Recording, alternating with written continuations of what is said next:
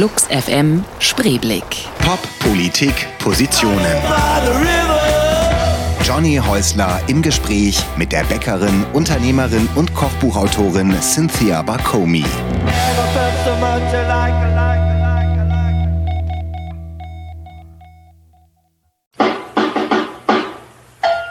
I made it, sagte Cynthia Bakomi, als sie ihrer Kindergärtnerin ihren ersten selbstgemachten Chocolate Chip Cookie in die Hände legte. Ein Satz, der bis heute das Leben der passionierten Köchin, Unternehmerin und Mutter auf den Punkt bringt. Cynthia Bakomi, die schon im Alter von drei Jahren ihre Lieblingsrezepte auswendig aufsagen konnte, studierte Philosophie und Theaterwissenschaft an der Columbia Universität in New York und arbeitete als Tänzerin, bevor sie in ihrer Wahlheimat Berlin ihre Leidenschaft zum Beruf machte. If I knew you were coming, I'd bake the cake, bake the cake, bake the cake. If I knew you were coming. Flux FM Spreeblick. Am Mikrofon ist Johnny Häusler, der sich wahnsinnig freut, heute Cynthia Bakomi bei uns begrüßen zu dürfen. I'm from Barcelona, get in line. Und äh, wir sind nicht aus Barcelona, sondern Cynthia äh, Bakomi. Herzlich willkommen bei Flux FM Spreeblick. Vielen Dank. Ich bin gerne hier. Du bist äh, und nicht, nicht aus Barcelona, sondern eigentlich aus New York, ne? Nein, ich bin in Seattle geboren. Oh, okay. Ich bin in Seattle geboren und dann bin ich äh, zum Internat und zur Universität nach New York gegangen. Seattle, da war ich auch mal. Ja. Ich mal behaupten. Schöne, da, damals ist jetzt auch schon ein bisschen her, aber wahnsinnig schöne, Ku- mu- musikkulturell äh, kulturell total interessante Stadt. Auf jeden Ganz Fall. viele Clubs. Ja. Und wann bist du da weggegangen aus Seattle? Du, ich war 15, 16 Jahre alt. Also ich war nicht so in der Clubszene, noch nicht. Ähm, ich bin aber ins Internat gegangen, wo meine Mutter und meine Großmutter auch gewesen sind in Upstate New York. Und das war sicherlich eine Sache, die mich auch bis heute sehr geprägt hat. Bevor wir weiter darüber reden, weil ich über Internat, das ist ein gutes Stichwort, würde ich dich gerne ein paar Sachen zu fragen, aber müssen wir vielleicht erstmal auch so ein bisschen erklären, ähm, du bist ähm, eigentlich, deine Karriere basiert auf Kaffee und Kuchen, ne? Genau, ich habe Theater, Theaterwissenschaft und Philosophie studiert. Und ich habe mein Diplom gemacht und das war für mich so ein Lebensabschnitt. Und ich stand da wirklich am Ende einer Straße mit ganz vielen verschiedenen Richtungen, wo ich hätte gehen können. Und ich wollte nicht weiter studieren. Ich wollte in dem Moment kein Mastersdiplom machen. Und, und ich habe dann gedacht, das ist, jetzt, das ist jetzt die Zeit, du musst nach Europa ziehen. Du musst nach Berlin ziehen. Ich bin eines Tages aufgewacht, ich dachte, ich ziehe nach Berlin. Wie alt warst du da? Ich war 21. Okay. Ich war 21 und, und ähm, ich ähm, war noch nie in Berlin gewesen und ich konnte leider Gottes so gut wie gar kein Deutsch. Ähm, aber ich habe meine Sachen zusammengepackt und ich bin dann nach Berlin gezogen. Warum Berlin? Also was, äh, was hat dich als 21-Jährige erreicht aus Berlin, wo du gesagt hast, da muss ich hin? Du, ich hatte sehr viel Pine Bausch gesehen in New York, BAM. Also ich hatte sehr viel, ähm, also diese Form von Tanztheater hat mich wahnsinnig interessiert. Und obwohl ich wusste, okay, Pine Bausch ist nicht in Berlin, sie ist halt eben in Wuppertal in Essen, ähm, trotzdem habe ich gedacht, dass das irgendwie, ich, ich weiß es nicht, also ich glaube, es gab für mich so einen Mythos über Berlin. Und ich wollte einfach dahin. Also ich muss auch gestehen, dass es eine richtige blinde Entscheidung war. Und ich glaube, das kann man irgendwie vielleicht einmal im Leben machen, aber kein, zwei, kein zweimal. Ach du. doch. Nein, du, ich habe gleich Windpocken bekommen. Ich habe gedacht, ich sterbe gleich. Und dann bin ich ins Krankenhaus gegangen. Ich konnte irgendwie kaum Deutsch.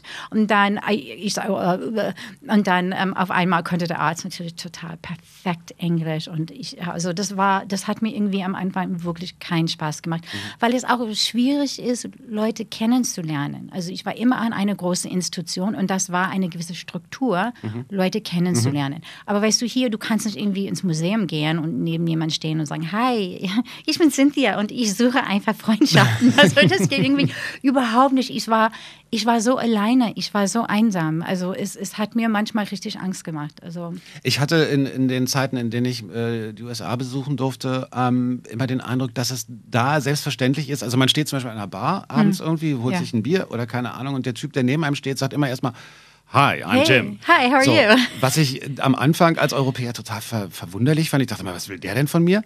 Aber irgendwann habe ich verstanden, es geht einfach darum, man baut ja auch so, eine, so, eine, so einen Abstand äh, Ja. ab, Ja. indem man da steht und dann äh, hat man nichts zueinander zu sagen, dann stellt man sich einfach kurz vor und geht dann auch wieder weg mit seinem Bier jeweils. Also es bedeutet nicht, dass man jetzt äh, plötzlich äh, befreundet Beste ist. Freunde ist, ja, genau. Aber ähm, nach einer Zeit hat, hatte ich mir das angewöhnt. Und wenn man das hier in Berlin macht zum Beispiel, dann ist es immer total verwirrend. Leute sind völlig verwirrt, wenn man in, in, einer, in einer Schlange steht, an der Kasse oder so und sagt, Hallo, was kaufen Sie denn da? Oder irgendwie so. Das ist Nee, so, das geht äh, nicht. Fremde ansprechen ist irgendwie so ein No-Go hier. Nee, nee, das geht gar nicht. Außer wenn jemand ähm, rot über die Straße geht. Ja, dann- wird dann kann man sagen. Dann wird man angesprochen. Das stimmt. Aber ansonsten so plaudern mit der Kassierin oder so im Supermarkt, das, äh, das ist nicht, nein. Ähm, aber ich hatte dann angefangen hier zu tanzen und durch die Tanzkurse habe ich dann Leute kennengelernt und dann war ich Assistentin bei einer Choreografin und dann ähm, dann innerhalb, würde ich sagen, keine Ahnung, sechs Monate oder so, fing, fing das an zusammenzukommen für mich, so dass ich einfach Freunde hatte und ich, ich kannte Leute, die ich richtig mochte.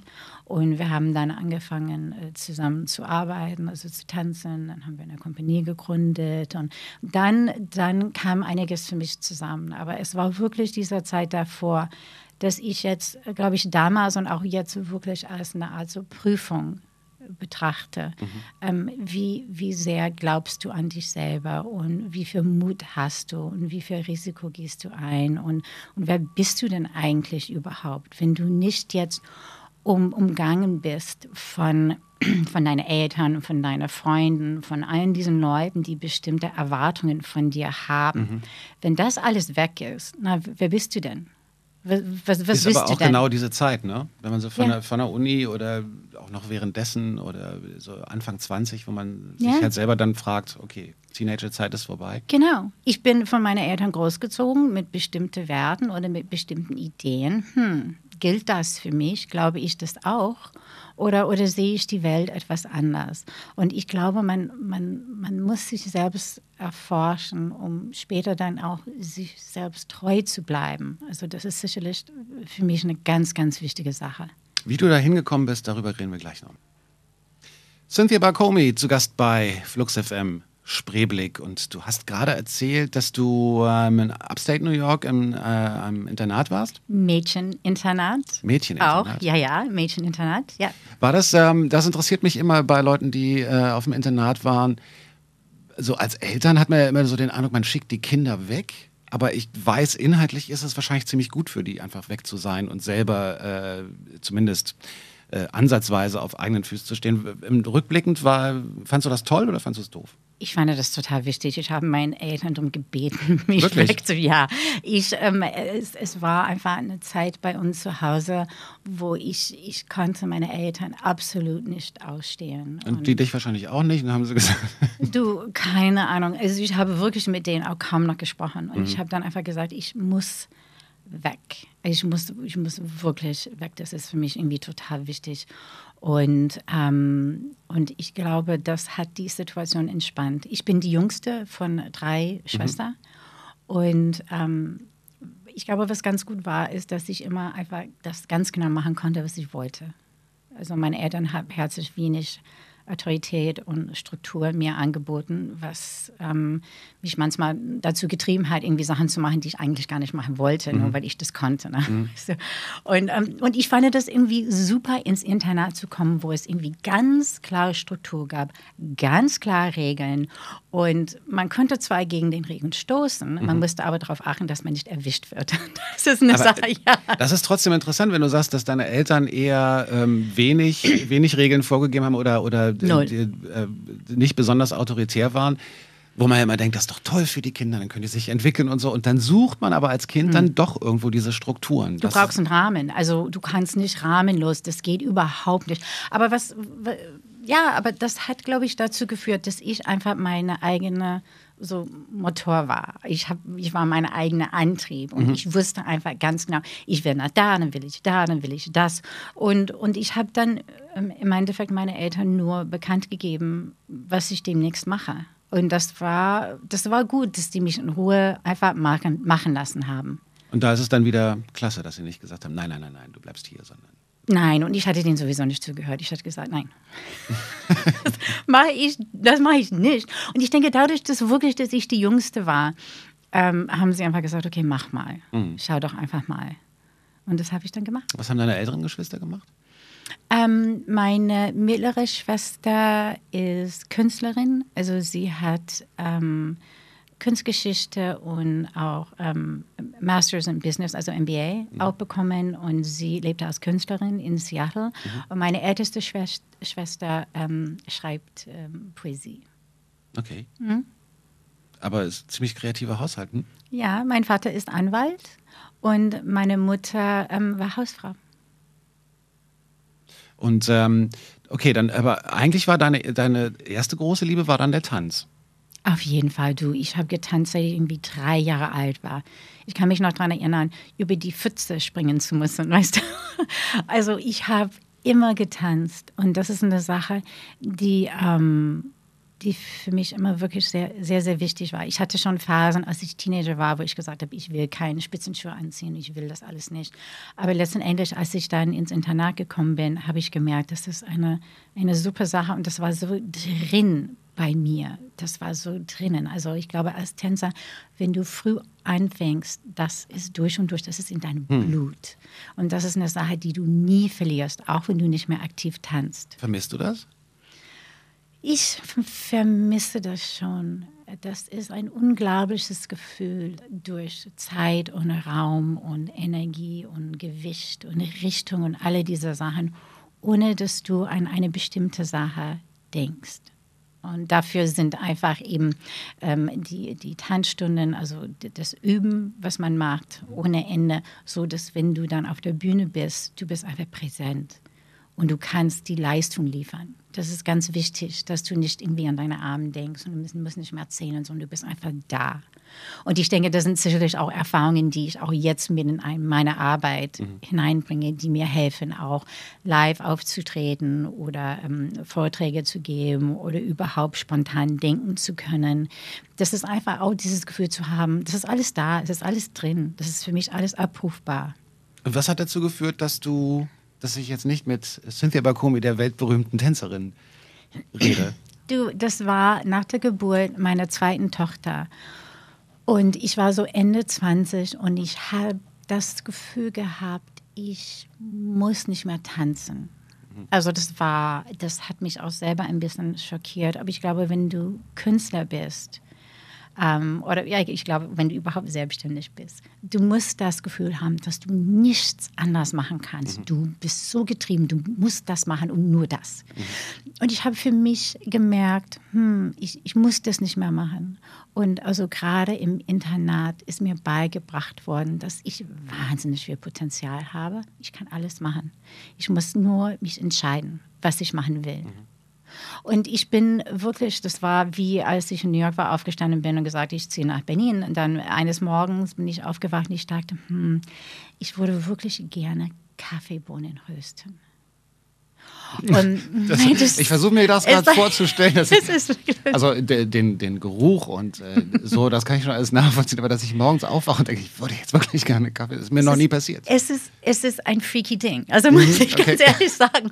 Und dann habe ich gedacht, mm, und ich habe so immer so gerne gebacken. Und ich habe das Gefühl, dass die Europäer den Amerikaner unterstellen, dass wir überhaupt eine Esskultur haben. Dass wir im Endeffekt keine Esskultur haben. Ich habe gedacht, ich kann das einfach nicht mehr hören.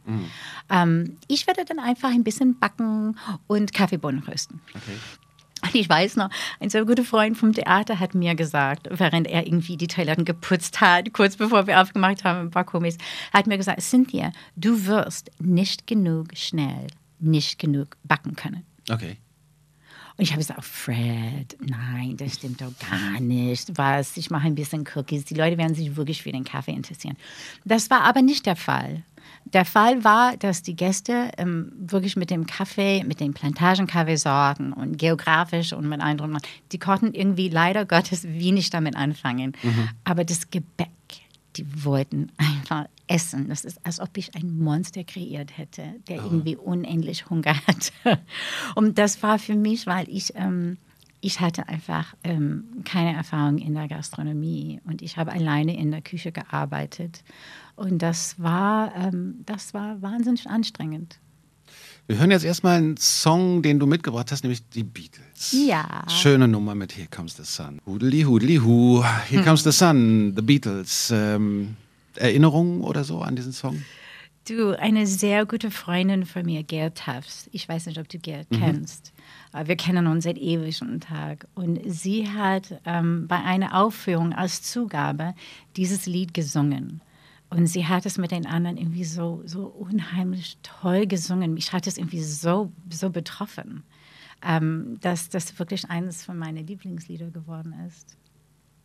Ich habe die, ähm, du hast, hast ja gerade von der Eröffnung des ersten Balkomis in Berlin erzählt, Bergmannstraße, ähm, 1994 war das und ich kann mich da sehr gut dran erinnern, weil ähm, wir müssen ja jetzt mal so ein bisschen die Zeit zurückspulen. Inzwischen gibt es ja eine große Kaffeehauskultur in Berlin. Das Ja. war damals noch anders. Also es gab natürlich Cafés, aber es waren äh, eigentlich größtenteils, soweit ich mich erinnere, vielleicht habe ich es auch nur so wahrgenommen, waren das größtenteils so normale Du, das war eine Wüste. Ich bin ins Okay, dann du, konntest, du konntest ins Café gehen und ein Cappuccino bestellen und da kam Schlagsahne oben Genau, drauf. ja, ja, ja. Okay, Ja. das war ein Cappuccino. Okay, dann ist meine Erinnerung richtig. Und plötzlich äh, gab es das Balkomis und ich weiß, dass alle meine Bekannten und so, ach, und da musst du hingehen und der Kaffee und, und äh, die, die, die, ähm, Die Cinnamon Rolls, die Bagels. ja, ja, ja, genau. Und ich war da und es, ich kam zu dem Zeitpunkt, kam ich gerade aus einem längeren Aufenthalt in New York selbst. Also natürlich nicht als New Yorker, sondern als Berliner. Das ist ja das Komische, die Berliner wollen alle nach New York, die New Yorker wollen alle nach Ja, Berlin. stimmt. Irgendwie einfach mal schnell getauscht alle.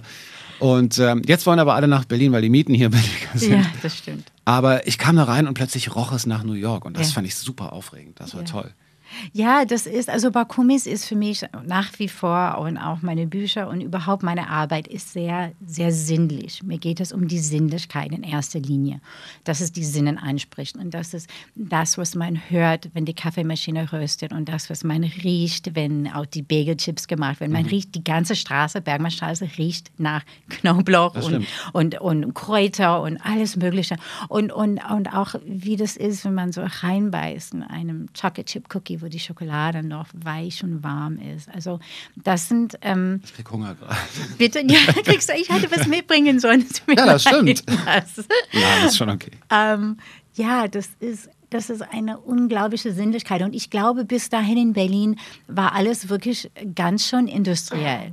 Und auch jetzt, obwohl es irgendwie sehr viele Coffeeshops gibt und so, trotzdem wirklich welche zu finden, wo, wo die Röster selber rösten. Also ich identifiziere mich sehr stark als Röster, auch als Gastronom. Ähm, und wo man einfach selber backt. Also da sind einfach unterschiedliche Themen, um die Qualität wirklich zu steuern. Und dadurch, dass wir selber den Kaffee rösten und selber backen und alles selber produzieren, sind wir in der Lage, die Qualität auch sehr hoch zu halten. Wie hast du denn damals, also war das für dich schwierig als äh, noch relativ äh, frische Berlinerin, ähm, äh, A, dich selbstständig zu machen, einen Laden aufzumachen? War das kompliziert? Es also war unmöglich. Es gab in 94 für den ganz normalen Mensch kein Internetzugang. Mhm. Du, ich meine, ich, ich fühlte mich wie ein Detektiv und ich musste halt, ich hatte irgendwie ein Bild von einem Puzzle. Mhm. Von einem, so, ja, genau. Und ich musste die ganze Teilen aber finden und dann zusammenstellen. Und ich bin damals ähm, zur IHK gegangen. Mhm. Ich habe mich beraten lassen. Ich bin dann zu irgendwie bestimmten Dutzend verschiedene Banken gegangen, die mir alle abgesagt haben. Dann bin ich zurück zur IHK gegangen. Ich habe gesagt, ey, ihr habt hier absolut keine Ahnung. Ich bin so schlecht beraten worden. Ihr seid für den Kleinunternehmer, für den Small Business überhaupt nicht, nicht informiert. Und ähm, dann ähm, habe ich das, das Bibliothek bei IHK genutzt, um durch die gelbe Seiten zu gehen, um eine Röstmaschine zu finden, was in Emmerich produziert wird. Das ist ziemlich an der niederländischen äh, Grenze, die auch ähm, die haben, die produzieren diese Kaffeeröstmaschinen seit ewigem Tag. Die werden aber alle woanders exportiert. Also wenig in Deutschland. Jetzt in Deutschland äh, ist das irgendwie wieder ähm, äh, ein Trend, halt Kaffeebohnen selber zu rösten, aber damals in 94 gar nicht. Oder wenn es einen Kaffeeröster gab, dann war das immer so im, im ganz alten Stil, so mit so Messing und Holz und I was kind of like, okay, das ist nicht mein Ding. Mein Ding ist, dass es modern ist, Sachen selber zu machen. Und als Alternative zur industriell gerösteten Kaffeebohne, industriell produziertes Gebäck, dass der Konsument einen Vergleich hat. Der Konsument hat damals wirklich keinen Vergleich gehabt, weil es keiner sich die Arbeit geleistet hat. Und da denke ich nach wie vor, dass es immer noch ähm, die Verantwortung vom Gastronom ist, dem Kunden wirklich gute Sachen anzubieten. Zwar nicht aus der Tüte, sondern wirklich hochwertig. Und das ist einfach mein Ding. Deshalb würde Das ich. hat ja auch sofort funktioniert. Ne? Also ich kenne den Laden, äh, gut, also ich war auch mal drin, da waren dann, war es nicht alles völlig voll, aber eigentlich hat man da immer angestanden, es war immer voll. Also von, von Also ich sage, die Eröffnung war bombastisch. Und dann, ich hatte natürlich Rechnungen ohne Ende zu zahlen. Also das wäre nämlich auch eine Frage gewesen, wie, wie stellt man denn sowas auf die Beine? Ich meine, so eine, so, eine, so, ein, so eine Röstmaschine kostet wahrscheinlich Vermögen. Ähm, ich hatte damals 200.000 Mark geliehen. Okay? Ich hatte keine Sicherheiten. Erst hat, er, habe ich endlich mal eine Bank gefunden, die mir zugesagt hat und die haben gesagt, wir brauchen Sicherheiten. Ich habe gesagt, ich habe keine Sicherheiten, ich bin eine arme Tänzerin. Und dann meinten sie, okay, dann müssen sie halt zur Bürgschaftsbank, sie müssen dann Bürgschaftsbank überreden, dass sie, dass sie für sie bürgen. Und keiner mag die Gastronomie, weißt du, die Erfolgslosigkeit in der Gastronomie ist extrem hoch. Und dann als Frau und dann als Ausländer, und ich sage dir, was mir wirklich ge- geholfen hat, waren die Szene-Studienkurse, die ich in New York gemacht habe. Okay. Ja, und das war, das war mein Ansatzpunkt, weißt du, ich wusste, ich sitze gegenüber von jemandem, der, ähm, der bestimmte Sachen hören muss, um bereit zu sein, das Risiko anzunehmen, weil er glaubt, dass es gar kein Risiko gibt. Also ein bisschen Schauspielerei muss man. Du, du um musst als einfach. Entrepreneur loszulegen. Natürlich. Du musst wissen, was die andere Partei hören muss. Mhm. Du musst überzeugend sein. Und, und manchmal muss die Wahrheit ein bisschen strecken. Aber ich wusste, ich krieg das hin. Und ich wusste, ich brauche nicht irgendwie den Zweifel von der Bank oder sonst jemand. Und ich habe dann einfach im Endeffekt, mh, das war ein guter Auftritt. Also ich hatte auf jeden Fall, hat die Wirtschaftsbank gesagt, Frau Bakomi, wir glauben an Sie. Wirklich? Ja. Das ist zu, speziell zu der Zeit, Anfang der 90er, das ist. Äh, Das war ist, nicht ohne. Nee, das ist einzigartig. Ja. Also äh, ich habe in diversen Situationen auch mit solchen äh, Stellen zu tun gehabt und ich weiß, ähm, das ist schon die- brutal. Ich sag dir, na, von 100 Leute bist du, be- haben die Glück, wenn die eine einzige Person finden, wo sie sagen, hm, ich tippe, dass die Person das schafft. Als Ausnahme. Wirklich als Ausnahme. Man redet vor allen Dingen aus in zwei verschiedene Welten. Ne? Du hast ja als jemand, der ein Risiko eingeht und ein Untern und Unternehmergeist ist, Mhm. ähm, hast du ja jemanden gegen, dir gegenüber, der eher ja, schon eher konservativ ist Natürlich, und sehr du, die gucken, geregelt ja, denkt. die gucken die Zahlen an, die gucken das Risiko an und die sagen irgendwie, nee, ich trage ihr Risiko nicht, weil ich finde das Risiko zu hoch. ja. Und ich tippe, dass sie das nicht schaffen. Und das wollte ich nicht hören. Nee, was, äh, stattdessen, und da passt jetzt der nächste Song nämlich äh, super, der heißt nämlich We Got It All Worked Out. Und äh, da reden wir gleich auch noch weiter drüber. Led Zeppelin, Whole Lotta Love, hast du auch mitgebracht. Ja. Ähm, Teenager. ja, wahrscheinlich so amerikanische. äh, ich glaube, hier waren Led Zeppelin, ja doch, doch, doch, doch, doch, war schon auch ein Teenager-Thema, klar. Mhm. Zu der Zeit. Klar. Grandios. Tolle Gitarren, Ja. tolles ne? Schlagzeug. Super, super. Ähm, wir haben geplaudert über deine Gründungsphase mit dem ersten Barkomis. Äh, es gibt inzwischen zwei, sind das in Berlin, ne? eins Genau. in Mitte, eins in Kreuzberg. Kreuzberg war das erste in der Bergmannstraße, die sich ja auch wahnsinnig geändert hat in den letzten zwei Jahrzehnten und so.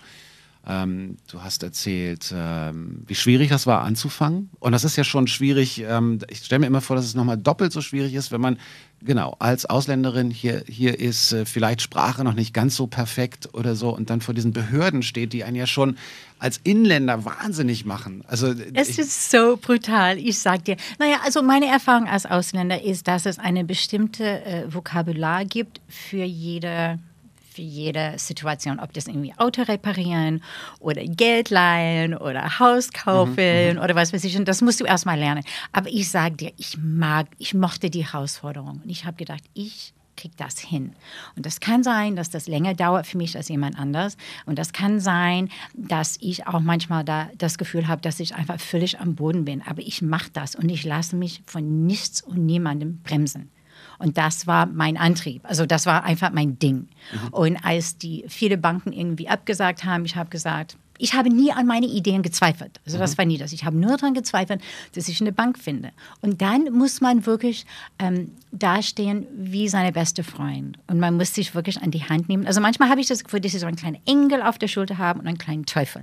Und der Teufel sagt, du schaffst das nie. Keiner interessiert, dich da, äh, keiner interessiert sich dafür und keiner glaubt, dass du das hinkriegst. Und dann sagt die Engel, das stimmt aber doch gar nicht. Du kannst irgendwie ganz toll backen. Und nächstes Mal bringst du Gebäck mit. Nächstes Mal bringst du Cookies mit. Und das habe ich auch gemacht. Und ich denke einfach für mich, das ist immer in dieser Zwischenspiel zwischen irgendwie sich selber mit irgendwie positive ähm, Gedanken zu füttern oder halt negative. Also ich meine, ich kann mich einfach völlig kaputt machen durch meine Gedanken. Ich weiß das auch. Ich weiß, wie es ist, wenn ich irgendwie völlig am Boden bin. Und das, das, ja, das war, das war nicht einfach. Also ich meine, ich habe Bakumis äh, gegründet und ich habe die Finanzierung bekommen, dann haben wir aufgemacht. Dann ähm, erstmal gab es einfach schon einen Tiefpunkt, wo ich da gedacht habe, okay, das ist das, was die, wovon die Bank gesprochen hat. Das, ähm, das ist das Risiko, dass keiner sich dafür interessiert. Leute wussten nicht, was Bagels sind. Ich habe die von Fischlein im Fenster gehangen. Das muss man echt dazu sagen, genau. Sie Keiner wusste Bagels, das. Ja. Bagels und Muffins und Cookies und Brownies. Die Leute haben irgendwie, die saßen hin und dann haben sie einen Muffin bestellt. Und dann hat man denen einen Muffin gebracht und die meinten, nein, ich wollte einen Muffin. Und dann, okay, ähm, das ist ein Muffin. nein. Und dann sind die zum Fenster gegangen und haben irgendwie einen Brownie angezeigt. Es war Pionierarbeit in erster Linie.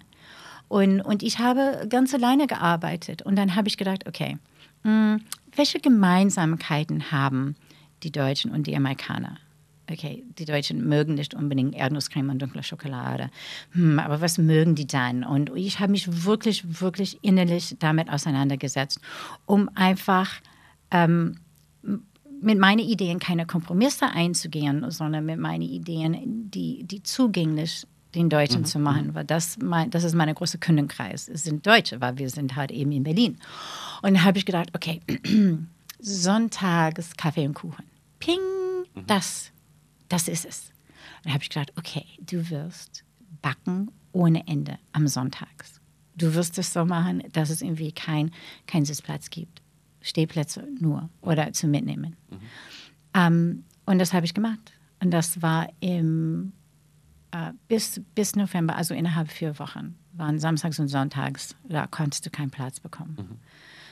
Und aber, oh mein Gott, war das so schwierig. Und dann irgendwann mal habe ich dann ähm, Leute eingestellt in der Küche, weil ich gemerkt habe, als, ein, als eine Person habe ich eine bestimmte Kapazität.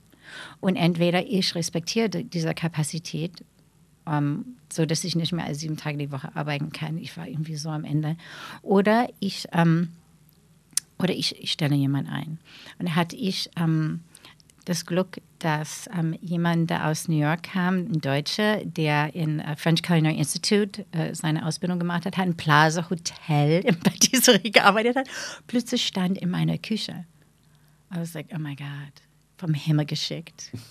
Olaf, ja, oh my God. Er hat mir, er hat mir so viel bedeutet. Er hat mir wirklich gesagt, er war bestimmt so 10, 12 Jahre älter als ich. Und er hat mich irgendwann mal angeschaut und gesagt, Cynthia, weißt du, umso mehr Erfolg du hast, ähm, desto mehr Organisation und Struktur brauchst du in deiner Arbeit.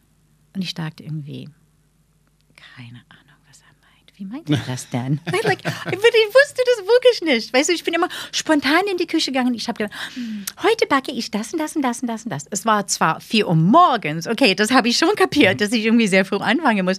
Aber ich habe nicht wirklich damals verstanden, was halt die Struktur und die Organisation, dass man auch, dass, ja, dass die Arbeit befreit, wenn man das hat. Dann hat man einen ganz klaren Rahmen. Und das habe ich dann kapiert irgendwann mal. Aber das wäre nämlich auch eine Frage gewesen, wie findet man denn für, für diese ja damals wahnsinnig einzigartige Idee und ihre Herangehensweise dann die entsprechenden Mitarbeiterinnen und Mitarbeiter? Und dann, okay, dann hat man einmal einen guten Griff, Glück gehabt. Ähm, Ich habe sehr viel Glück gehabt mit Olaf. Also er hat wirklich wahnsinnig viele Struktur mit reingebracht und, und er war, mein Gott, er war so philosophisch. Wir haben manchmal über Redewendungen in verschiedenen Sprachen gesprochen und mein Gott, ich, der war einfach toll. Also der hat wirklich. Ist er heute noch wirklich dabei? Nee, der ist nicht mehr dabei. Der hat dann aufgehört und dann hat er angefangen, in eine Steiner Schule äh, zu kochen. Okay. Weil er war auch Koch und er wollte dann kochen. Ich dachte, der hieß Olaf Starbucks. Oder so. Nee, nee. nee, Olaf ist nicht mehr dabei. Aber echt, ich profitiere immer noch von unserer Zusammenarbeit, muss ich sagen. Wundervoll, Etta James. Hast du auch mitgebracht? Ach ja, sehr schön. Ach, seufzt. Oh. ähm, ich hatte gerade äh, so scherzhaft dieses ähm, Stichwort Starbucks gebracht. Das hat neulich jemand, der interessanterweise auch ein Ausländer, der in der Gastronomie ähm, arbeitet, der auch selber eine, ein Café, Bar aufgemacht hat hier in Berlin. Und der hat was gesagt, worüber ich noch nie so richtig nachgedacht hatte. Der meint nämlich, er ist so gerne in Berlin, also er ist, äh, ich, äh, ich glaube, in Ire. Und er sagt, er ist so gerne in Berlin, weil hier Starbucks einfach keinen Fuß fassen kann. Das ist schwierig, ja. Und ich, äh, ich hatte als Berliner natürlich da irgendwie noch nie so richtig nachgedacht und dachte, stimmt, er hat recht. Eigentlich in vielen anderen Städten der Welt ist Starbucks wirklich so allgegenwärtig. Gibt es natürlich auch in Berlin, aber wenig eigentlich, also relativ. Und es ist wohl so, dass, ähm, dass in anderen Städten völlig die Kaffeekultur davon verdrängt wurde. Ist das so, dass die in Berlin Schwierigkeiten haben? Oder also weißt du das? Also ich weiß nur, dass ähm, der Geschäftsführer von dem großen, großen Starbucks da am Rosenthaler Platz, ähm, nachdem die aufgemacht haben, immer zu uns ins Deli gekommen ist. Und er hat sich immer beschwert. Ich meine, ich glaube, das ist ein riesengroßer Laden da in Rosenthaler Straße. Und das war für die eine riesengroße Herausforderung. Ähm, ich, ich weiß es nicht. Also ich denke, Touristen mögen das, weil das ist einfach ein Kettengeschäft. Man weiß, was man bekommt. Man weiß, was man bekommt. Ja, ja, Und ähm, ich muss sagen, dass wenn ich im Tegel bin, ich hole mir auch gerne mal einen Kaffee, weil ich weiß, dass es auf jeden Fall besser ist. Es ist ein Filterkaffee von was weiß ich was, was noch in der. Aber ich wollte es auch gar nicht qualitativ beurteilen. Ich glaube, es ist einfach so diese leichte Abneigung, die man hat gegen diese Megaketten einfach. Also man fühlt sich dann einfach immer so, es, ja, es fehlt halt die Persönlichkeit oder keine Ahnung, aber ich finde, finde den Kaffee jetzt nicht schlecht oder so. Nein, das ist nicht schlecht. Und ich weiß noch, am Ende der 90er Jahre, als ich im Delhi die Treppe hochgegangen, hochgelaufen bin, äh, hinter zwei Herren, und eins hat gesagt, Mann, wieso gibt es hier kein Starbucks? Und ich dachte, ihr seid so blöd.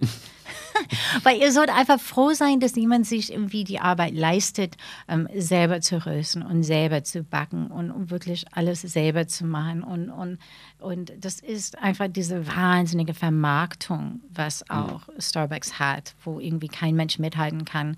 Was für mich irgendwie weniger das Problem ist. Was für mich einfach ganz wichtig ist, das, was auf dem Teller ist und das, was in der Tasse ist, dass das stimmt. Weil am Ende des Tages, wenn das nicht stimmt, du hast nichts. Du hast null.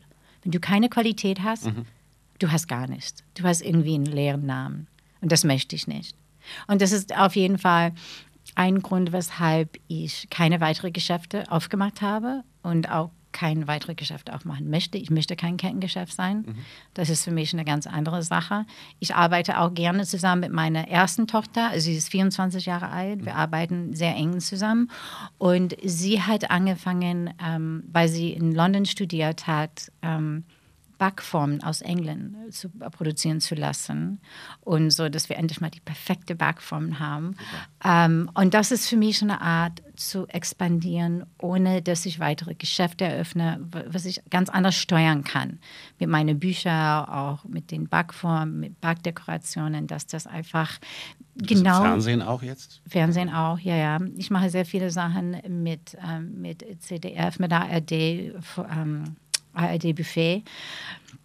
Was irgendwie ganz interessant ist, weil ich bin nicht diejenige, die da steht und eine weiße Kochsjacke trägt. Ich habe zwar welche, aber es ist nicht, ist nicht wirklich mein Ding. Aber es ist, Also- ein, es ist spannend zu beobachten. Von außen her denkt man so, boah, was für eine, was für eine irre Geschäftsfrau, die hat das alles auf dem Plan. Die macht erst diese Cafés auf und etabliert ihren Namen, dann kommen die Bücher und dann Fernsehen und so. Das wirkt und ich, komischerweise gehe ich davon aus, dass es nicht ganz so ist. Ähm, es wirkt wahnsinnig geplant und so. Ich nehme an, heute stehst du nicht mehr selbst in den Cafés, sondern hast gute Leute dafür. Du, ich bin jeden Tag, ähm, ich bin jeden Tag in, in der Bermerstraße, da ist mein Büro. Und ähm, wenn ich nicht in, ins Geschäft, ins Café fahren würde, ich wusste gar nicht, was ich mit mir selber machen soll. Weißt du, also das ist meine Existenz. Oh mein Gott, das ist total wichtig. Ich betreue die Produktionsküche. Die Produktionsküche ist in der Bermerstraße.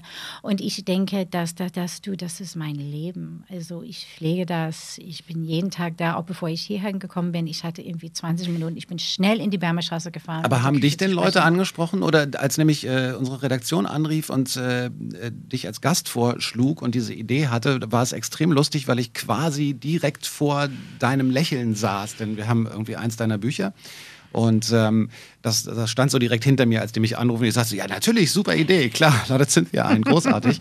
Gleich zu diesem Buch nochmal gegriffen und ähm, was wir auch benutzen übrigens. Oh, sehr schön. Und äh, also ich sag mal wir, in Wirklichkeit ist es natürlich, äh, ist, ist meine Frau. Ich mache das äh, sehr selten. Aber du genießt das. ja, natürlich. Wobei ich zugeben muss, ich bin nicht so der Kuchentyp. Mir ist das meistens zu süß. Es Also gibt sehr schöne, herzhafte Rezepte. ich weiß, aber ich, keine Ahnung, ich war noch nie so der, ich trinke wahnsinnig viel Kaffee und Mhm. sehr gerne. Ähm, und so ein Brownie ab und zu mal, ja, alles super, aber ich, so. Aber ich kenne ganz viele andere Leute, denen es geht jetzt ganz anders. ähm, ähm, jedenfalls haben wir dieses Buch und so und dann habe ich nochmal natürlich darüber nachgedacht mit äh, dem Gedanken daran, dass du zu Gast hier sein wirst und habe mich gefragt, ist das so, dass du das so als Businessplan hattest, Nein. zu sagen, irgendwie jetzt komm, jetzt mache ich Bücher oder so? Nein, nein, nein. Also es gibt auch ganz oft irgendwie, oh, Cynthia Barkomi kam in 94 nach Berlin und hat eine Marktnische entdeckt. Oh mein Gott, wenn es so einfach gewesen wäre, du, ich bin in 85 nach Berlin gezogen, ich habe bereits neun Jahre hier gelebt. Ich hatte, ähm, ich konnte sehr gut Deutsch, ich hatte ein sehr starkes Gefühl, ähm, wie wie, wie die Deutschen sind, also wie, wie, wie, wie die Esskultur ist, wie, wie die Sprache ist, wie ich als Amerikaner hier zurechtkomme. Und ich konnte diese kulturellen äh, Unterschiede überbrücken, ohne Kompromisse einzugehen. Das war für mich das Schlagwort, also ohne Kompromisse einzugehen. Und ähm, ich denke, das hat eine sehr organische Entwicklung. Es gab Phasen, wo ich irgendwie so viel und so hart gearbeitet habe. Ich habe geheult. Dann gab es Phasen, wo ich gedacht habe, du musst dich jetzt zurückziehen. Du bist, du hast keine Inspiration. Also weißt du, ich muss Inspiration haben, um zu arbeiten. Ich gab schon eine Phase, ich glaube, als ich mit dem dritten Kind schwanger war, ich habe vier Kinder, also als ich mit, als ich mit Jäger schwanger war, ich habe das Gefühl gehabt, man, du musst einfach mal Pause haben, du musst dich einfach darauf konzentrieren, dass du jetzt schwanger bist und dass du jetzt ein, ein Kind bekommst. Und dann, als ich mit Savoy, mit meinem letzten Kind schwanger war, sie ist jetzt fünf, ich habe so viel gearbeitet. Du, ich habe irgendwie das erste Buch geschrieben, dann habe ich Sachen gedreht und habe ich irgendwie ohne Ende gearbeitet. Aber ich war sehr inspiriert. Also wenn ich die Inspiration nicht habe, dann kann ich, dann, dann, dann interessiert mich das alles nicht. Und mich interessiert auch nicht alle Anfragen, die ich bekomme. Ich muss mich immer wieder fragen, was hat das mit mir zu tun? Will ich meine Energie da investieren oder oder kann ich mich damit nicht ident- identifizieren? Ich sage, ich passe, ich bin dafür nicht, nicht die richtige Person. Was Neues von den Stones, Doom and Gloom und es klingt eigentlich wie das alte von Wie den immer. Stones. Aber es ist auch okay. Ich finde, man will ja jetzt auch nicht, dass die Stones anfangen, äh, Drum and Bass zu machen. Nee, jeder so. hat einfach seine Unterschrift, weißt du? Das Ja. ist genau wie beim Backen. Jeder hat seine Unterschrift. Genau wie beim Backen. Und Ja. äh, wenn du, also wenn man dir so zuhört, was du alles auf die Beine gestellt hast, was du immer noch auf die Beine stellst, was du alles tust und so. Ähm, du bist aber auch ein Familienmensch, du hast gerade schon erwähnt, äh, ihr habt vier Kinder. Ja. Ähm, und natürlich, die Frage musst du dir gefallen lassen, weil das interessiert Milliarden Menschen da draußen. Wie kriegt man das bitte auf die Reihe? Also ich meine, Kinder sind ja auch, ähm, auch ein Job und äh, auch fordernd und äh, nehmen viel Zeit in Anspruch. Und man will ja auch viel Zeit verbringen. Gleichzeitig ist die Selbstständigkeit und ähm, du hast, trägst auch eine große Verantwortung mit, den, mit, den, mit dem Unternehmen. Ähm, wie kriegt man das gebacken? Okay, well, man kriegt es so gebacken, indem dass erstmal alle Leute gesund sind. Also wir sind alle also körperlich und auch geistlich soweit ähm, gesund. Das ist der Ausgangspunkt. Wenn ein Kind krank ist oder wenn ich krank bin oder mein Mann oder sonst was, dann das bremst sich, das bremst alles natürlich. Klar. Halt, das hält alles auf und wir müssen uns einfach darum kümmern, okay, was ist los? Und, und ähm, also das ist der Ausgangspunkt. Und dann ist es einfach Struktur und Organisation. Also mein Mann ist halt Schauspieler und seine Arbeit ist ja anders als meins. Seine Arbeit ist sehr projektbezogen. Ist auch noch Schauspieler, der hat, das heißt, er hat auch noch sehr harte Zeiten, dass er mal für drei Monate weg ist oder Oh so. mein Gott, nein, meistens ist es nur, entweder dreht er in Berlin oder in Babelsberg, was auch sehr gut ist. Er macht auch sehr viele ähm, Voiceovers für Zeichentrickfilme und ähm, Dokumentarfilme. Ähm, manchmal muss er weg, aber wir können das bis jetzt irgendwie ziemlich gut steuern. Und ich habe auch seit 15 Jahren eine Vollzeit Haushälterin bei uns zu Hause, weil ähm, das, das, das ging dann nicht. Also das würde überhaupt nicht gehen. Also ich merke jetzt, sie ist seit zwei Wochen im Urlaub und das, das gönne ich ihr. Also sie hat auch ihre gesetzliche Urlaub. Aber, ähm, aber ich merke, dass ich irgendwie zwischen einfach ähm, Wäsche machen, kochen, einkaufen, Kinder heute. Also ich, ich kriege das gut hin für zwei Wochen, aber ich merke so, so langsam, also bügeln, das kannst du vergessen. Ja, die keine Hemden, Zeit stapeln sich dann. Na, das stapelt sich alles und, und weißt du, die Kinder haben immer Priorität und das ist wie ein Sandwich. Also morgens bringe ich Jäger zur Schule und ich habe Zeit, bis ich ihn abholen muss. Und das, ich gucke, dass ich so viel machen kann in der Zeit und was da nicht passt, mache ich dann eben abends, nachdem die ins Bett gegangen sind. Aber ich denke, das hat mit Potenzial zu tun und ich weiß, dass ich sehr viel Potenzial habe und ich denke, dass jeder Mensch sehr viel Potenzial hat. Und es geht einfach darum, dass man das selber umsetzt. Und entweder du setzt es um, das ist ganz toll, oder auch nicht. Und wenn du das nicht umsetzt, das merkt sowieso keiner. Du, verstehst du? Du, bist, Ja. du, bist, du musst das einfach wollen, du musst das einfach tun. Ist das eine amerikanische Charaktereigenschaft? Ich denke, dass es sehr amerikanisch ist. Also ich denke, das ist, ich bin ein, ein, ein Resultat, ich bin ein Produkt von meiner Ausbildung, von meiner Bildung. Also vor allem im Internat und dann an der Universität, wo ich immer, ähm, immer bei, ich war immer mit sehr, sehr kluge, sehr schnelle, sehr Powerhouse-Leute. Und, ähm, und manchmal war ich eins von denen und manchmal war ich hinterher. Aber es ist ja jetzt, du bist ja dann relativ früh aus, äh, aus den USA weggegangen. Insofern ähm, muss das also prägend gewesen sein in deiner Teenagerzeit oder Kindheit auch, Ja. äh, so diese Einstellung zu haben. Und ich habe mich das ganz oft gefragt, warum. Ähm, ich habe den Eindruck, vielleicht kannst du dazu was sagen, weil du ja wahrscheinlich auch mit vielen anderen Unternehmerinnen und Unternehmern äh, gesprochen hast in den letzten Jahrzehnten. Ich habe immer den Eindruck, es fehlt in Deutschland schon oft der Mut, Dinge, Dinge selber in die Hand zu nehmen, vielleicht auch mal gegen die Regeln zu arbeiten oder gegen das, was üblich ist. Und einfach genau, was du gerade beschrieben hast, daran zu glauben, dass das, was man selber für richtig hält, schon auch richtig ist. Ja, weil ich sage dir, na, wenn ein Amerikaner Nein sagt, das heißt, mm, mm, nee, so, so nicht. Und dann sagst du irgendwie, okay, ähm, wie, und du kannst es immer noch so aushandeln und verhandeln und hinbekommen. Und hier, wenn man, das geht nicht. Wenn man das hört, da ist die Klappe zu. Weißt du, das ist irgendwie, oh mein Gott, das, ist, das sind die schlimmsten drei Worte zu hören, weil du weißt, du, komm, du kannst da nichts machen. Und, und ich weiß, dass das es ist schwierig. Also ich weiß noch, als ich irgendwie Ende der 90er Jahre einen Anruf bekommen habe vom Gewerbeamt. Und die meinten irgendwie, Frau Bakomi, ich habe einen ganz interessanten Artikel über Sie in der Zeitung gelesen.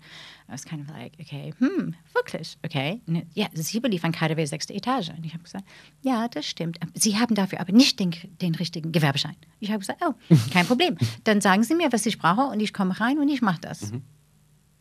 Und das war eher das ist dieser Psychoterror, weißt du? Oder halt irgendwie, ähm, Frau Bakomi, aber Sie dürfen Ihr Kuchen am Sonntag nicht verkaufen. Ich habe gesagt, wirklich? Aber ich kann in jede italienische Restaurant gehen und ein Pizza zum Mitnehmen bestellen. Und das ist halt Paragraph 9, Absatz bla bla. Und das ist, Irrsinn, oder?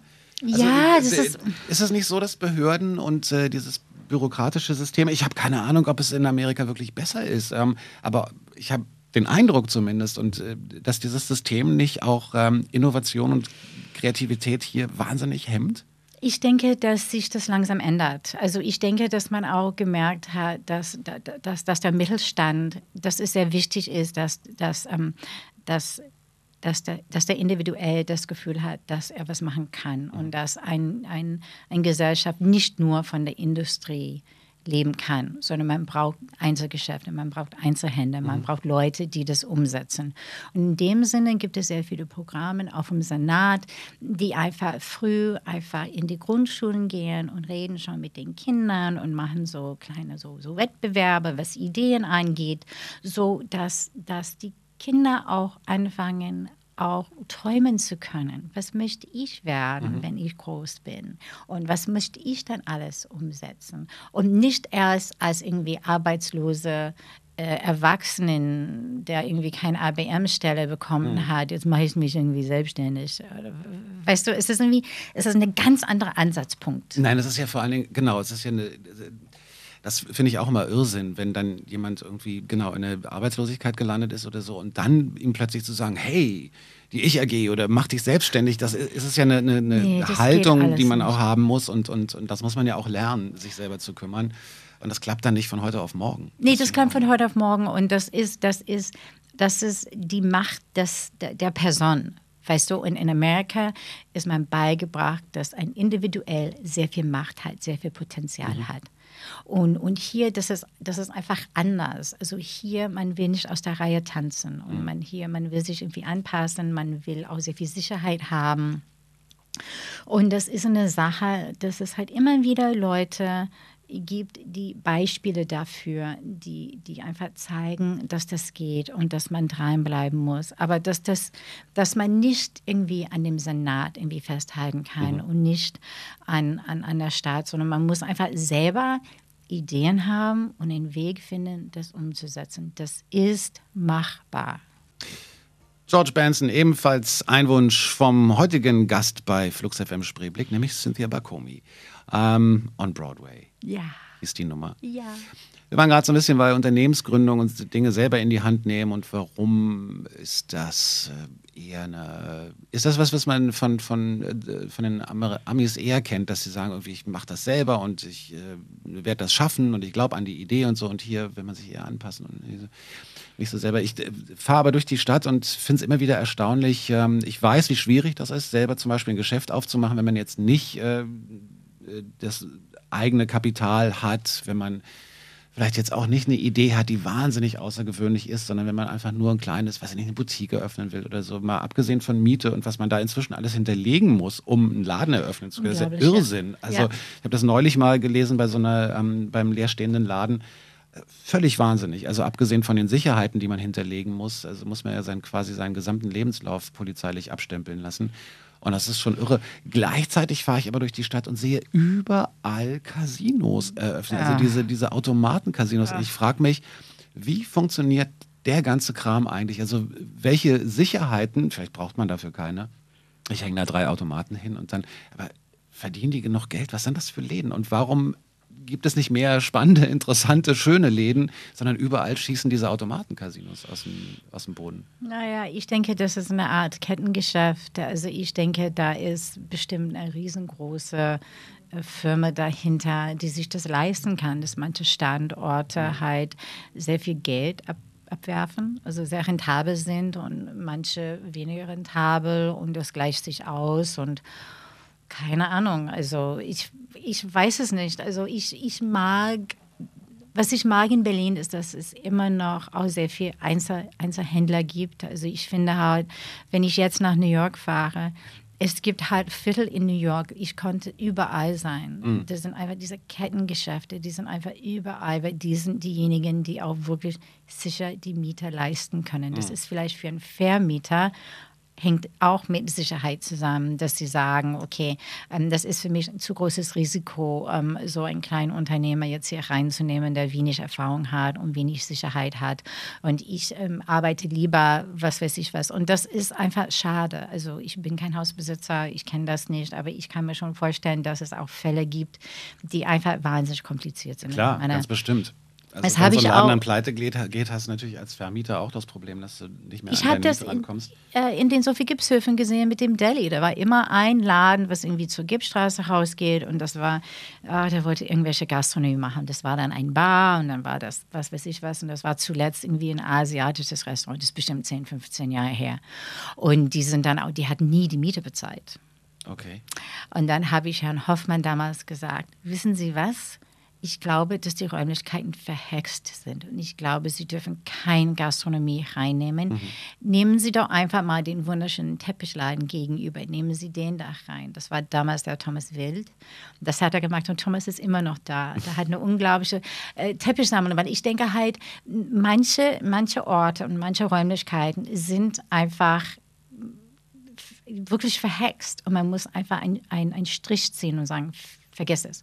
Und ich weiß, damals sind, ähm, ist dieses Restaurant rausgegangen, hat den ganzen Inhalt vom Geschäft da gelassen, mhm. weil die einfach keine Liquidität hatten. Mhm. Und ich meine, was willst du machen mit so einer riesengroßen Eiswürfelmaschine? Du kriegst das einfach nicht los. Also du als mhm. Vermieter, du, du stehst wirklich da und du hast schon ohne Ende, weil ja, es, ist, es ist schon kompliziert. Eiswürfelladen ist jetzt nicht so die nee. Wahnsinnsidee. nee. Bist du jemals richtig gescheitert mit irgendeiner Geschichte? So dass ähm, du gesagt hast, ähm, verdammt nochmal, ich habe wirklich dran geglaubt, ja, aber es. Ja, ich bin richtig böse gescheitert. Und zwar, wir hatten ein Projekt, bevor, also ich hatte die Bergmannstraße und dann wollte ich einen Laden in der Rosenthaler Straße aufmachen. Und es war ein sehr großer Laden und wir hatten auch den Mietvertrag unterschrieben. Und dann gab es irgendwie Probleme mit der Lüftung. Dass der Hausbesitzer wollte nicht, dass die Lüftung an der Fassade im Hof hochging. Und wir wollten nicht, dass es durch die Kaminzüge geht, weil ansonsten da entsteht ein Pfeifen und das mhm. stört dann halt die äh, Bewohner. Und äh, ja, also äh, die haben mich verklagt und ich habe sie verklagt und ähm, ich habe fast alles verloren. Mhm. Ich habe richtig, also ähm, da hat ähm, meine Familie damals mir sehr geholfen, sonst hätte ich wirklich alles verloren. Also ich habe dann in, in dem Moment wirklich das Gefühl gehabt, ich konnte verstehen, wie jemand einfach aus dem Fenster springen konnte, weil du einfach keinen Ausweg siehst. Und ähm, ich habe jetzt alle meine Schulden halt zurückgezahlt, das ist alles okay, aber ich habe böse, böse verloren. Und ähm, das, man sagt im Englischen, das ist ein, ein Learning Curve.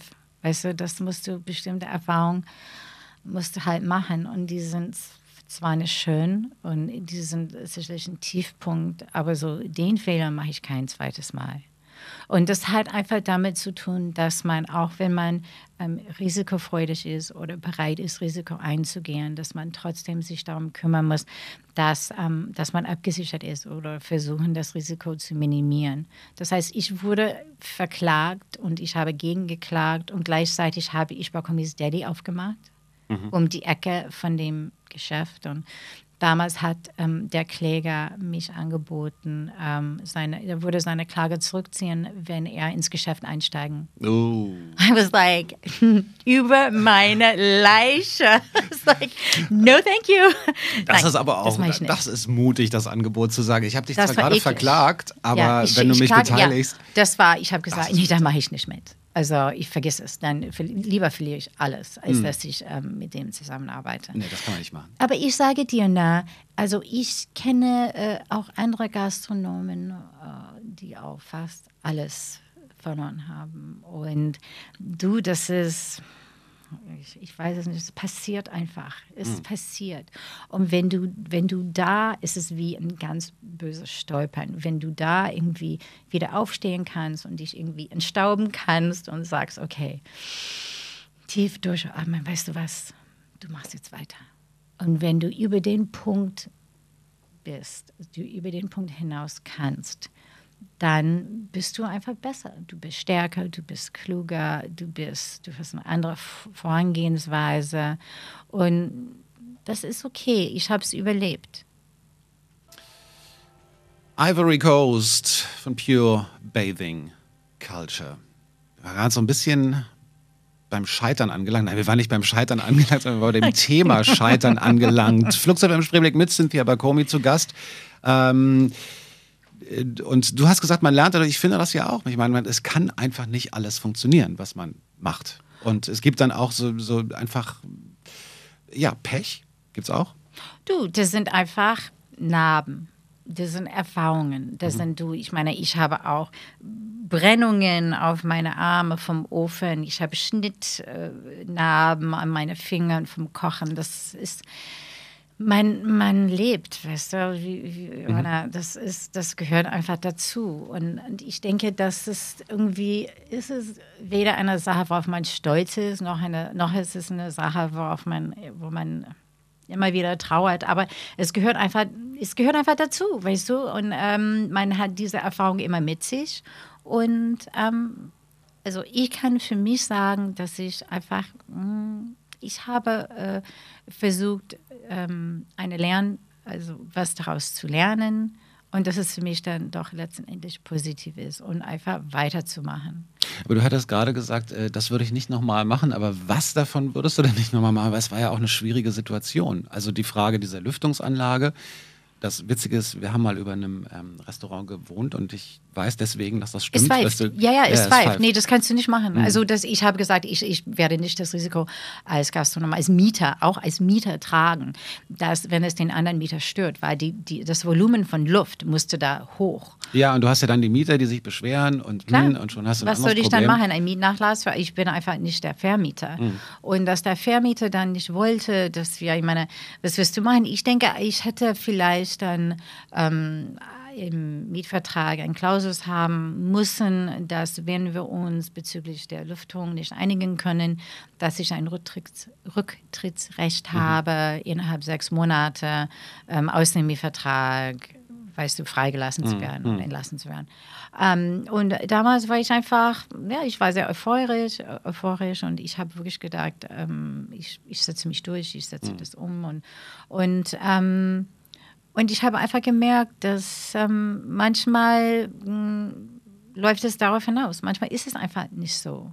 Und das gehört auch dazu. Wenn du, gehen wir mal davon aus, dass jeder Mensch, der seine eigene Idee verwirklichen möchte, äh, braucht ja auch einen gewissen Anteil an Geschäftssinn. Also muss ich halt teilweise dann auch mit, du hast vorhin von der IHK gesprochen und so, lauter so Reizthemen, da kriege ich so körperliche äh, Ah. äh, Unwohlsein bei bestimmten Sachen. IHK ist doch auch der völlige Wahnsinn, oder? Man zahlt, weiß ich nicht, wie viel Geld Oh als das, Firmenbetreiber das gefällt mir gar nicht. und kriegt dann einmal im Monat so ein doofes Heft. Na, whatever. Ich meine, ich, ich, ich, ich, habe auch gedacht, okay, ich werde jetzt keine weitere Energie hier verschwenden, dass ich kein Mitglied sein möchte.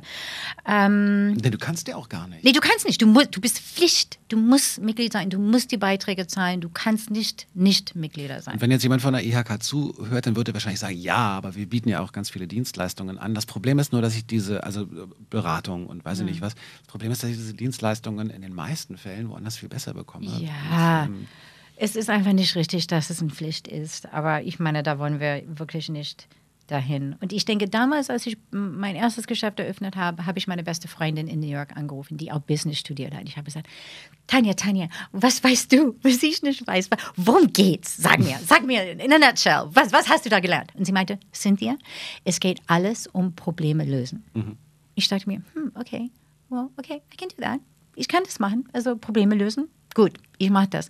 Und in der Tat, es geht um Probleme lösen. Weißt du, wir haben mittlerweile 40 Mitarbeiter. Das ist irgendwie ein Haufen Mitarbeiter, wofür ich auch ihre Existenz die Verantwortung trage. Nicht nur für mich, äh, sondern auch für alle Mitarbeiter.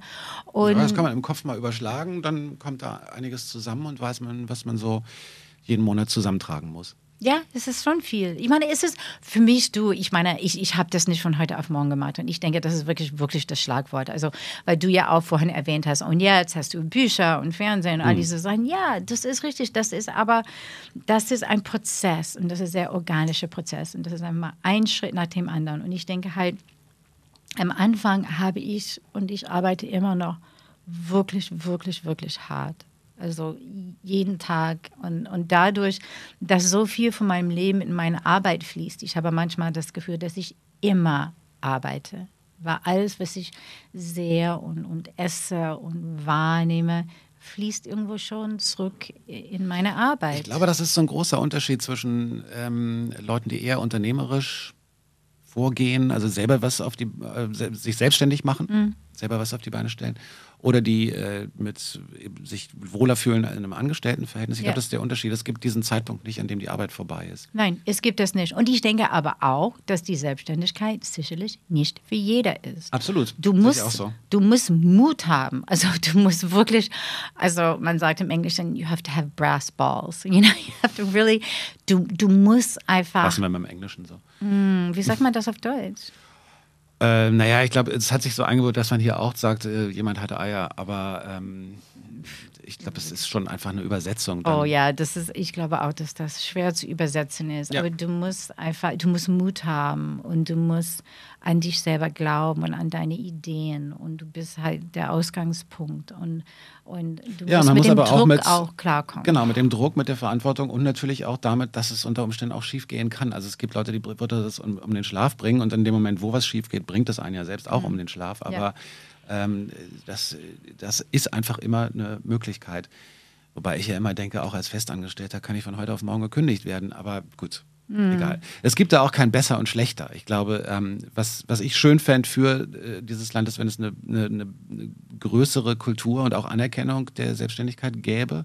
Also zum Beispiel sowas wie Altersvorsorge. Du hast immer, äh, der Staat investiert jetzt und das ist aber immer nur für Festangestellte alles. Also Ja, ja, als Selbstständiger musst du dich auch darum kümmern, Mhm. halt um, dein, um deine ähm, Altersfürsorge und auch um, um alles. Für mich ist das überhaupt kein Problem. Also meine, aber wie gesagt, es ist sicherlich nicht für jedermann und äh, und ich, ich habe mich viel damit auseinandergesetzt und ich habe mit vielen Leuten gesprochen und ich weiß, wenn irgendwie bestimmte Fragen kommen, dann, dann weißt du klopft man auf die Schulter und sagt, die Selbstständigkeit ist nicht für dich. Man weiß das, weißt du, weil du, du musst einfach wirklich Probleme lösen können. Du musst gucken nach Plan B oder Plan C oder Plan D oder Plan X meinetwegen. Du musst ähm, immer, du musst einfach in der Lage sein, im Endeffekt in dein Wohnzimmer reinzugehen und alles umzustellen. Das muss man können, diese Vorstellungsvermögen haben. Und der nächste Song hat überhaupt nichts damit zu tun. Paul Simon, 50 Ways to Leave Your Lover. 50 Arten, dein Liebhaber zu verlassen. Paul Simon, äh, etwas älter schon. Ich weiß gar nicht, von wann ist das? Hast du so im Kopf? Ähm, das muss von den 70er Jahren sein. Ja. Also ich glaube, ich war so 12, 13 Ich habe neulich, wir haben vorhin drüber geplaudert, ich habe neulich dieses Video von ähm, You Can Call Me, Call Me Out nochmal gesehen. Oh, ein Chevy Chase. Lied, ja. Und dieser große Chevy Chase und dieser ganz kleine Paul Simon irgendwie. Er ist so klein, ja, stimmt. Das war, glaube ich, so, das war ja noch MTV-Zeit, als dieses Video lief. Und ähm, also als man äh, Musikvideos, es gab kein YouTube und so, man musste dann wirklich den Fernseher anschalten. Und es war bei MTV ja immer so, jedes dritte, vierte Video mochte man und inzwischen musste man diesen anderen Kram ertragen. Ja. Aber egal, ob man Paul Simon mochte oder nicht, es war so eins der ersten minimalistischen Videos, wo eine feste Kameraeinstellung eigentlich war und keine große Story erzählt wurde, sondern was einfach in sich eine tolle Das Idee ist Paul war. Simon, ja. Es ja. geht immer um die Ideen. ja, das stimmt. Ähm, Cynthia, wir haben äh, über ganz viele spannende Dinge geredet im Zusammenhang mit äh, deinen Unternehmungen. Gibt es neue Pläne? Gibt es irgendwie, hast du, wirst du jetzt doch wieder nach New York gehen oder gibt es irgendwas? Nein, du, also erstens, ich, ich liebe das hier in Berlin. Also ich habe länger in Berlin gelebt als sonst wo. Und ich fühle mich hier richtig, richtig zu Hause. Und ich bin auch so froh und so dankbar, dass ich einfach meine Ideen hier umsetzen kann und dass es auch angenommen wird. Weißt du, wenn ich keine Dialog finden konnte mit, mit unseren Gästen oder mit den Lesern oder Bäckern oder Köcher oder so, dann würde ich nicht machen können, das, was ich mache. Das muss eine Funktion haben, auch für andere Leute. Ich habe gerade mein viertes Buch fertig. Das Manuskript ist jetzt abgegeben. Und ähm, Deadline eingehalten oder überzogen? äh, eingehalten. Aber Oh. halt gerade noch. Mann, das war so viel Arbeit. Ich sag dir, bei, beim ersten Buch, als ich mit Savoy schwanger war, ähm, ich habe einfach mh, das gemacht, was ich immer gerne gegessen habe. Also Carrot Cake, New York Cheesecake, Brownies, Cookies und das Ganze. Und ähm, aber jetzt so, so bei, beim vierten Buch, ich glaube, dass ich auch so, so wahnsinnig auch selbstkritisch geworden bin, auch was ich mache und wie ich das mache und welchen Wert hat das dann für einen Leser und, und auch wirklich den Anspruch immer noch, dass die Rezepte halt in erster Linie sehr gut ausgearbeitet sind. Nicht nur, dass die irgendwie schön fotografiert sind, sondern dass, dass jeder das Buch nehmen kann. Auch dass du, auch wenn du backst oder nicht backst, dass du das Buch nehmen kannst und erfolgreich damit arbeiten kannst. Das ist für mich total wichtig, weil wenn, wenn man das nicht kann, dann ist das irgendwie ein Papierbeschwerer, weißt du? Dann hat das, dann hat das keinen kein Wert. Dann sitzt das und das wird man nur an- angeschaut. Und das war für mich jetzt beim, beim letzten Buch wahnsinnig, wahnsinnig anstrengend. Ich habe zuerst gedacht, ich würde in der Küche in meinem Büro arbeiten können, in der Wärmerstraße. Und dann, ich habe gemerkt, ich wurde irgendwie ständig unterbrochen von irgendwie Anrufen und alles. Dann musste ich wirklich, ähm, weißt du, so sechs Wochen zurückziehen zu Hause, wo ich eine sehr große Küche habe.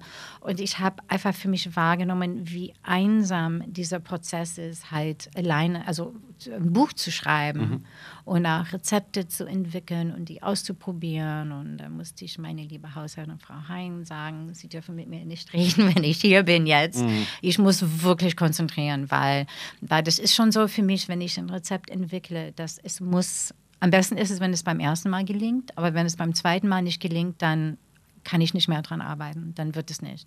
Dann kommen einfach zu viele überflüssige Details, dann habe ich das Gefühl, mein Gott, was mache ich denn hier? Und dann ist es völlig verloren. Also deshalb muss ich mich irgendwie wahnsinnig konzentrieren. Aber das bedeutet, mache. du entwickelst wirklich, also du machst neue Kompositionen dann für neue Bücher und sagst richtig, äh, ich erfinde jetzt mal ein neues Rezept oder ich probiere jetzt mal Ja. aus, was passiert, wenn ich die Karotten dahin tue oder Well, nein, es ist, also es ist, für mich gibt es so unterschiedliche Rezepte. Es gibt welche Rezepte, die ähm, wie Sense Memory, also in meiner sensorische Erinnerung sind. Das sind vielmehr Sachen, mit denen ich aufgewachsen bin oder die ich irgendwo gegessen habe und ich möchte das rekreieren. Und dann gibt es durchaus ähm, für mich so eine Art, eine ganz neue Vorstellung von, von was, was ich noch nie gesehen habe oder erlebt habe. Ähm, und das muss ich ganz, ganz sauber ausarbeiten. Aber es ist wesentlich präziser als das. Also ich, sag, ich habe mein, mein Büro zu Hause ist in der Küche, ich sitze am Computer und ich arbeite erstmal theoretisch ein Rezept aus.